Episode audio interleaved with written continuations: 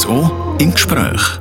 Am Mikrofon Katharina Balzer und heute reden wir über Kunst. Aber nicht über Giacomettis, Kirchner oder Segetinis. Nein, heute reden wir über ganz eine spezielle Art von Kunst, nämlich über die Art Brüt.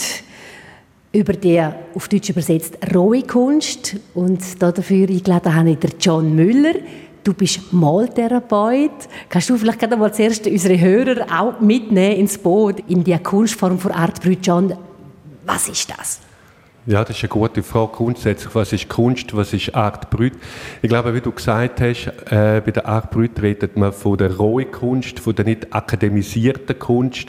Das ist auch Outsider-Kunst. Das ist Leute, die keine äh, Kunstausbildung haben. Man redet auch von, von Behindertenkunst, was dem wahrscheinlich nicht wirklich gerecht wird. Äh, aber letztendlich glaube ich, ist es die Kunstform, wo für mich die beseelteste Kunstform ist, die echteste Kunstform, weil sie einfach so aus dem Seelischen rauskommt und oft gar nicht als Kunst produziert wird, sondern erst später als Kunst erkennt wird. Und ich glaube, das macht die Acht Brüte aus, weil sie einfach in meinen Augen sehr ehrlich ist. Ist das eine neue Kunstströmung oder äh, gibt es das schon lange? Kannst du uns kurz ein bisschen in Geschichte einweihen? Jetzt mit der Geschichte haben wir weniger befasst, aber es hat schon der Hans Prinzhorn in den 30er, 20er Jahren Morgenthaler, die haben schon erkannt, dass, äh, dass im Schaffen von schizophrenen Patienten ein Potenzial, ein künstlerisches Potenzial steht. Später ist es der Jean Debuffy der auch das Musée de l'Art Brut in Lausanne gegründet hat, wo diese Art von Malerei auch verglichen hat mit der äh, Stammeskunst von Afrika und hat so die Parallelen erkannt von dem eben rohen, ungeschliffenen Schaffen äh, und hat in dem Sinne auch die Ästhetik und eine Botschaft erkannt, die bis heute gültig ist oder vielleicht sogar noch ein bisschen an, an Schwung gewonnen hat. Du bist Maltherapeut, äh, eine Klinik Waldhaus, dort in Chur. Kann denn Malen heilen? Ich glaube, Malen bringt weiter. Malen bringt weiter. Ob es heilt, weiß ich nicht. Vielleicht heilt es auch. Aber wenn wir schauen, die Kinder brauchen das Malen, brauchen Gestaltung für ihre Entwicklung. Und wenn man den Kindern die Malerei wegnimmt, können sie sich weniger gut entwickeln. Von dem her glaube ich auch, dass äh, die Malerei für Erwachsene etwas ist, was sie weiterbringt. Äh, wir sagen in der Kunsttherapie, die Malerei, das kreative Schaffen fördert Selbstheilungskräfte, das zweifelsohne. Und ich habe mich auch schon gefragt, ist denn Malen eigentlich nur etwas für die drei Ks? Und die drei Ks sind Kinder, Kranke und Künstler. Mhm. Vielleicht wäre es auch gut, wenn, wenn man die drei Ks weglässt und würde sagen, Malerei ist für alle gut. Weißt, jetzt schauen wir, gehen wir mal zurück in die Schule. Es sind welche Fächer sind, sind die wichtigen gewesen? Das ist Mathematik gewesen, das ist Grammatik gewesen. Aber all das Musische war ein bisschen nebensächlich. Gewesen. Wenn ich im Zeichnen einen Sechser hatte, dann ist das nicht so wichtig gewesen, wie wenn ich in der Mathe einen Sechser hätte. Die habe ich nicht gehabt. Und später wäre genau diese Fächer, die musischen Fächer, zur Therapie. Dann setzt man sie ein, quasi, um, wie du sagst, die Leute wieder heilen, um die Leute wieder weiterbringen. Und von dem her, denke ich, könnte man sich ja mal Gedanken machen und sagen, haben wir den Fokus ein bisschen falsch gelegt? Müssen wir eigentlich auf die künstlerischen Fächer mehr Sorge geben, mehr Acht geben, schon während der Schulzeit? Tendenziell geht es in der Schule grundsätzlich eigentlich mehr immer um, um die Sachen, die im Kopf stattfinden, um Sprachen, um Mathe. Abgegrenzt wird dann Werken natürlich, eben am Malen, am, am künstlerischen Gestalten. Also du bist jetzt eher, merke ich da, ein Befürworter, John Müller, dass man diese Sachen eben um Himmels Willen auch pflegt, oder? Unbedingt. Ich mache jetzt gerade eine neue Erfahrung. Ich habe eine, eine Männer-Dialoggruppe, die seit eineinhalb Jahren läuft. Und jetzt habe ich gefunden, wir könnten ja eine Männer-Malgruppe machen. Und ich bin erstaunt, wie, wie das Echo ist und das Bedürfnis da ist, eine Männermalgruppe, und zwar nicht eine therapeutische Männermalgruppe, sondern eine Männermalgruppe, wo, wo ich einfach da sein und wertfrei gestalten. Das Bedürfnis scheint da zu sein. Wenn jetzt jemand eine Therapie verschrieben kriegt, zum Malen, ich könnte mir jetzt vorstellen, dass da der erste Schritt äh, nicht selbstverständlich ist, dass da einer kommt und zum Pinsel langt und dann einfach drauf los mit Grün, oder? Nein, ich glaube, wenn einer drauf los mit Grün geht, dann, äh, dann könnte er wahrscheinlich eher manisch sein, dann geht es darum, um ein bisschen bremsen. Aber es, wir, wie du sagst, es ist äh, schon so, äh, in die Klinik kommen ist schon ein schwieriger Moment. Äh, und wenn jemand dann in ein Atelier, in ein Kunsttherapie-Atelier kommt, ist das ein weiterer befremdender Schritt. Äh, genau, wie vorhin gesagt, wir setzen uns auseinander mit der Malerei, mit der Gestaltung, mit der Kreativität. Etwas, wo im besten Fall bewertet worden ist in der Schule. Und man hat dann oft nicht gut abgeschnitten. Also es bedarf schon ein behutsames Vorgehen, um jemanden schlussendlich in Kreativität, in Gestaltung bringen, so dass sie dann auch etwas profitieren können in dem Atelier.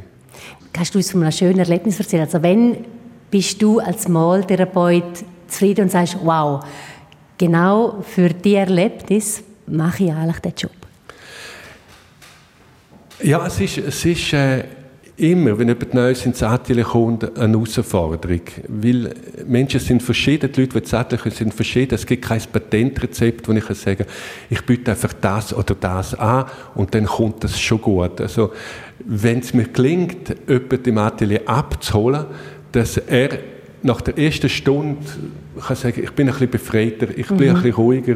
Ah, mal, ich komme wieder, dann, dann bin ich zufrieden, dann glaube ich, dass ich einen guten Job gemacht habe eben über die eigentlichen Probleme der Patienten redet. Da redest du nicht, da hast du nichts verloren. Das ist nicht dein Tätigkeitsbereich.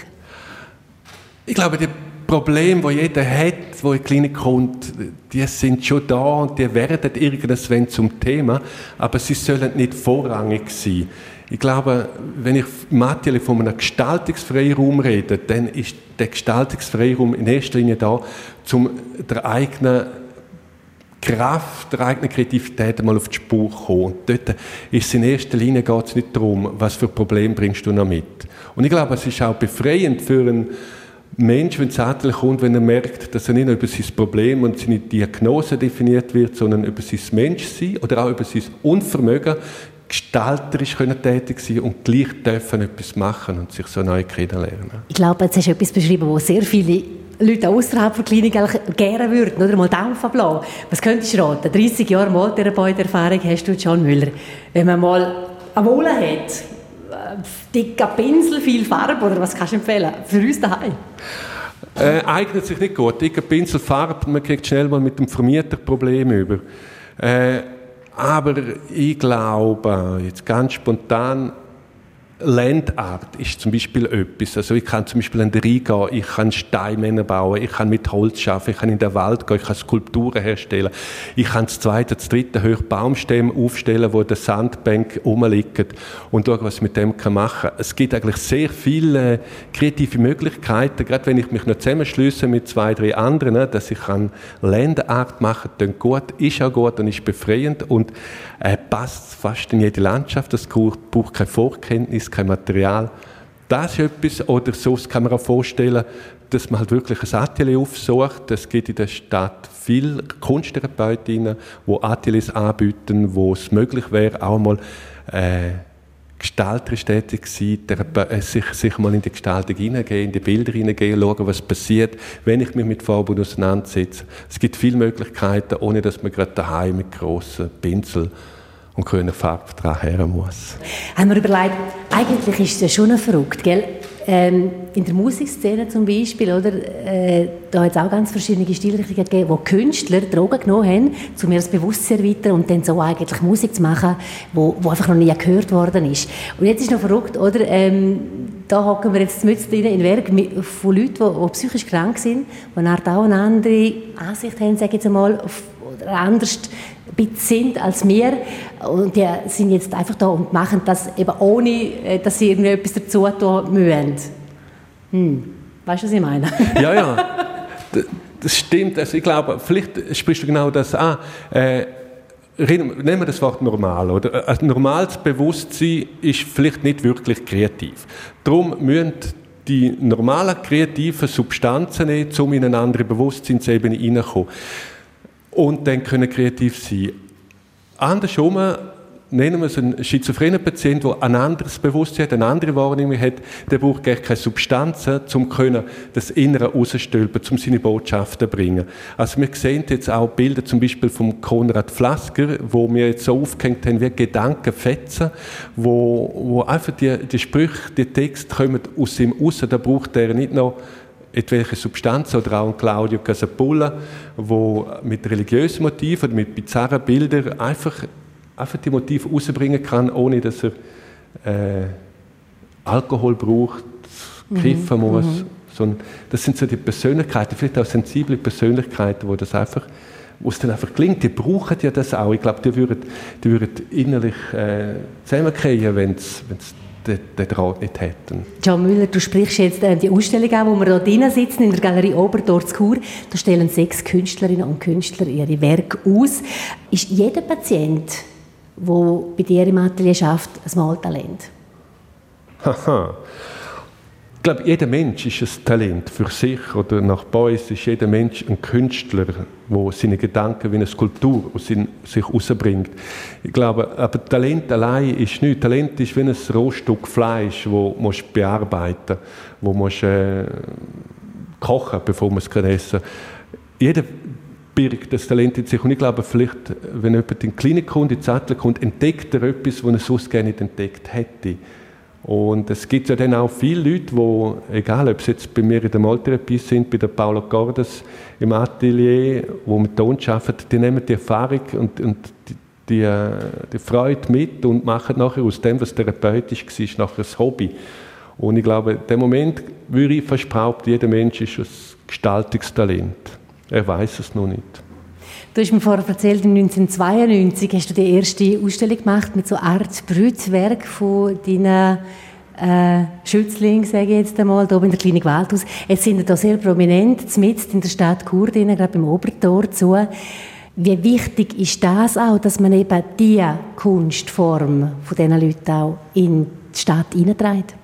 Ja, ich glaube, das ist eine gute, eine gute Sache. Also die Idee früher, 92, 93, 94 und all die Ausstellungen, die wir gemacht haben, ist eigentlich die gewesen, dass wir eine Hemmschwelle haben wollen abbauen, um in die Psychiatrie zu kommen. Dass wir gesagt haben, hey, das sind Werke äh, von Patienten zu sehen, wir die Klinik schauen und hätten durch das auch die Hemmschwelle, um in die Psychiatrie zu kommen, um Hemmschwelle Psychiatrie, das Stigma können abbauen wir können die Ausstellung so einsetzen. Jetzt sind wir zuerst mal in der Stadt, jetzt kommen wir zuerst mal runter äh, auch dank der Isabella, wo, wo offen ist, war und wahrscheinlich immer noch ist, jetzt nach den Erfahrungen, die wir gemacht haben, dass man sagt, die, die Arbeit, die gehören nicht nur in die Klinik, die gehören nicht nur ins Waldhaus, sondern die gehören in die Stadt.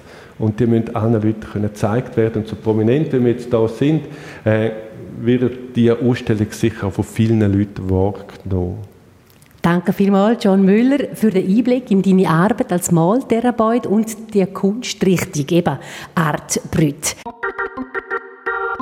RSO im Gespräch. Heute ganz im Zeichen von der Kunst, nämlich von der Art Brüt, über die wir vorher lang mit John Müller geredet. Und jetzt bei mir ist die Kunsttherapeutin Paula Cordas. Du bist Mitinitiantin von dieser Ausstellung hier in der Galerie Oberdorf Chur, wo psychisch kranke Menschen ihre Werke ausstellen. Wie wichtig ist eine Art das Ziel gewesen, dass man weiß, es gibt eine Ausstellung und jetzt muss auch geschaffen werden. Ist es auch eine Motivation natürlich für die in der Therapie zu schaffen mit den Leuten? Also de, de, die Ausstellung ist für mich äh, so wie ein Frucht von, von, der Arbeit, aber nicht unbedingt ein Ziel gewesen.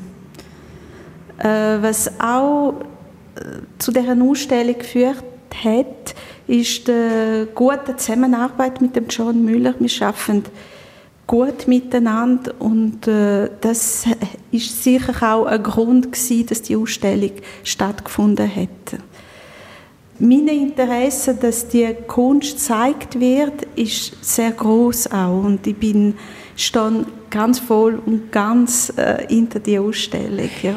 Kommen eure Leute nicht auch in einen Stress, wenn sie wissen oder hören, wow, jetzt müssen wir liefern einmal, es muss mhm. alles irgendwann mal fertig werden und ja, es geht an die Öffentlichkeit, oder? Es ist immer wieder so ein Zeigen.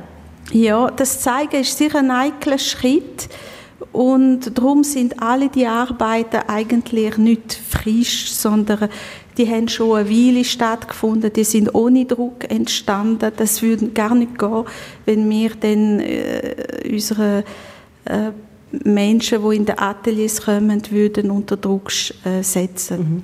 Jetzt haben wir vorhin John Müller gehört, wenn er schafft äh, mit Malen. Gibt es denn auch noch andere Formen von Ihrer Kunsttherapie drin? Also es gibt äh, verschiedene Bereiche in der Kunsttherapie, äh, Fachrichtung sagen wir. Es gibt äh, Tanz und Bewegung, es gibt Musiktherapie, es gibt Dramatherapie, es gibt Kunsttherapie, Gestalten und Malen und die intermediale Kunsttherapie, wo man mit verschiedenen Medien schafft. Von dort, der Bereich komme ich. Und das ist auch ein Grund, dass ich sehr früh mich sehr interessiert habe für die Arbeit mit Ton. Genau, und wir sitzen jetzt hier an einem Tisch in der Galerie Oberdorf mit probiere es unseren Hörerinnen und Hörern zu erklären, mit ganzen Haufen Gegenständen aus Ton. Sie sind alle wunderschön farbig. Das hat äh, ein Künstler von dir gemacht, Paula. Was kannst du bisschen erzählen über das Werk auf dem Tisch? Also der Mann, der die Objekte gestaltet hat, heißt Benoit Haus. Er kommt aus der Halsasse und für ihn ist äh, eine wunderbare Möglichkeit entstanden, mit dem Ton zum sich auszudrücken. Also das Materialton hat auf ihn beruhigend gewirkt. Äh, er hat sich können ganz frei ausdrucken mit dem Ton. Er hat auch keinen Vorbehalt gehabt und man sieht auch an dem Werk, wie bunt und farbig, aber auch wie viel von seinem inneren Leben auch Raum gefunden hat in dem Material. Ja, ich, ich staune extrem, wenn ich auf den Tisch schaue, oder? Ton kenne ich aus der Schule, dass man irgendwelche Wäsle macht und Schälen, aber da ja, Tier hat es, es hat Fantasiefiguren, es, es hat Grinder, es hat eine Art äh, ein Menü, das da ist, alles aus Ton und alles ganz farbig angemalt. Was hat denn der Ton, der anscheinend ja, gut tun muss? Also der Ton ist ein Material, das häufig Menschen beruhigt. Das sagen fast äh, zu 90 Prozent die Leute, wenn sie Ton in der Hand nehmen. Es kann aber auch Ekel auslösen.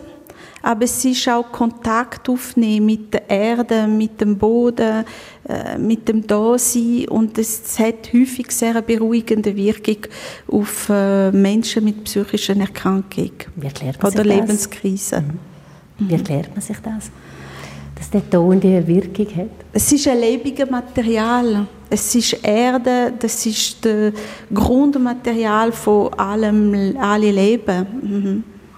Wenn jetzt eine Person sich ekelt, lässt du die einfach in Ruhe und sagst, ja, dann geh du zum John Gomala oder du auch probieren, jemanden zu überzeugen. Ja, äh, man kann vielleicht auch über den, den Ekel reden und das ist äh, genau ein wichtiger Punkt. Warum ist der Ekel da? Und das auch ernst nehmen und das auch akzeptieren, rumgehen. Es gibt auch Menschen, die zuerst mit Handschuhen Ton anlangen, wenn sie wirklich einen großen Widerstand spüren. Und mit der Zeit lernen sie auch das Material kennen und lernen, dass es nicht etwas schmutzig ist. In Corona oder in der Pandemiezeit, wo wir drin sind, sind gerade Hobbys beliebter geworden, eigentlich denn je. Sie merken ein bisschen, Paula, du würdest sagen, hey, nehmen wir doch wieder mal einen Klumpen Ton für und bearbeiten mhm. den. Ja, und es ist am Anfang von der Pandemie, wenn es hat einen Abbruch in unserer Therapie und wenn, wo wir dann wieder angefangen haben, sind alle Leute, die in das Atelier gekommen sind, haben gesagt, bitte gebt mir Ton. Mhm. Sehr eindrücklich, ja. ja. Aber für dich, denke ich, wirst du jetzt auch noch nicht, nicht oft erlebt haben, oder? Ja. Danke vielmals, Paula Cordas. RSO im Gespräch. Radio Südostschweiz im Gespräch heute in der Galerie Obertor. Da kann man aktuell eine Ausstellung sehen, Werk von sechs Frauen und sechs Männern, Bilder und Objekte aus Ton. Es sind ganz verschiedene Werke, aber gemeinsam haben sie alle, die Ausstellenden, dass sie eine psychische Krankheit haben. Galeristin ist Isabella Portmann. Gezeigt werden da im Moment Werke von, von Art Brüt. Über die Kunstströmung haben wir schon vorher geredet. Isabella, wie kommt man dazu, solche Werke auszustellen? Eigentlich ist es so, dass mich auch Künstler, die ich heute hier präsentiere, in dieser Galerie aufgesucht haben. Ich persönlich muss vielleicht zu meinem Lebenslauf noch sagen, was vielleicht noch wichtig ist, dass ich in den 90er Jahren im Beverin und im Waldhaus die Ausbildung gemacht habe und darum auch zwei Künstler von da von früher her noch kenne. Einer von diesen Künstlern war der Claudio Casapulla, der eines Tages zu mir kam und gesagt hat, willst du mal zu mir ins Atelier meine Sachen anschauen? Und ich habe dann gesagt, Claudio, ich kenne deine Sachen ja schon sehr viele Jahre, aber ähm, ich überlege mir das einmal.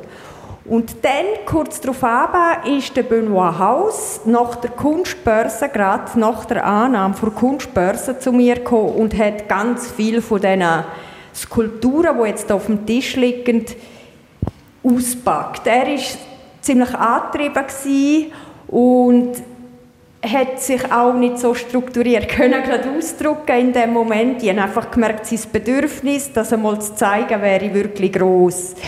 Ich habe dann wie gemerkt, ja, ich wollte eigentlich schon immer einmal eine Art Brütausstellung machen. Und ich habe dann wie gemerkt, für mich ist es noch ein bisschen schwierig, allein das zu machen, weil das ist ja auch ein bisschen schwierig von den Künstlern her. Und dann habe ich einfach das Telefon in die Hand genommen und John Müller angerufen und ihm gesagt, dass mein Wunsch wäre, eine Art Brütausstellung einmal wirklich auch in einer Galerie zu präsentieren, mhm. dass es nicht immer so wie eine Öffentlichkeitsarbeit auch für Psychiatrie aussieht, um wirklich auch den Fokus mehr auf Kunst an und für sich zu legen. Mhm. Und habe ihn gefragt, ob er, ich würde gerne eine Gruppenausstellung machen ob er vielleicht noch mehr Kandidaten hätte.